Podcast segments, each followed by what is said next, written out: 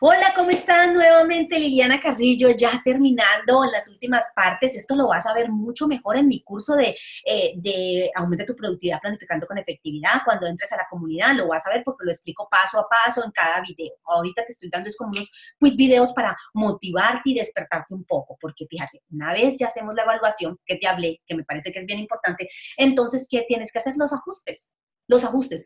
Todo es de hacer ajustes, evaluación y ajustes.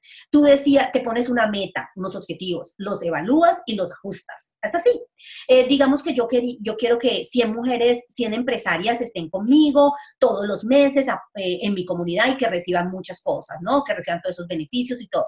Pero resulta que mm, solamente conseguí 50. Entonces yo tengo que evaluar por qué 50 y empezar a ajustar. Ah, pues porque la a lo mejor no, eh, no todavía no tienen negocios, porque a lo mejor de pronto tienen trabajo y negocio, porque a lo mejor no, no han hecho un diagnóstico empresarial. Entonces yo ya me doy cuenta que todas esas cosas yo las tengo que implementar dentro de mi prototipo, que yo no puedo pasar de una vez a los servicios, sino que tengo que hacer una evaluación empresarial. Una evaluación empresarial o un diagnóstico es clave para todas las consultoras, para todas las dueñas de, em, de de agencias de marketing digital, para todas las conferencistas, una, un diagnóstico. Entonces yo aprendí a partir de hacer el prototipo, de hacer la evaluación, de escuchar todo eso, de que yo tengo que hacer los ajustes y los ajustes tienen que eh, ver con eso. Entonces cuando yo hago, cuando yo ya ajusto y ajusto en ese sentido, pues la, la segunda evaluación va a ser mucho más exitosa. A lo mejor ya no voy a conseguir a, a 50, sino que consiga 60. Aumento el porcentaje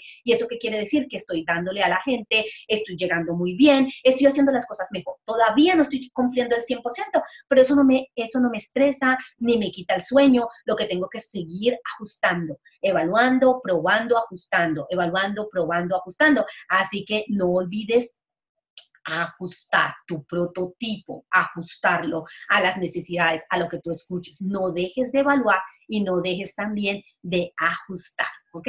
Nos vemos en el siguiente video.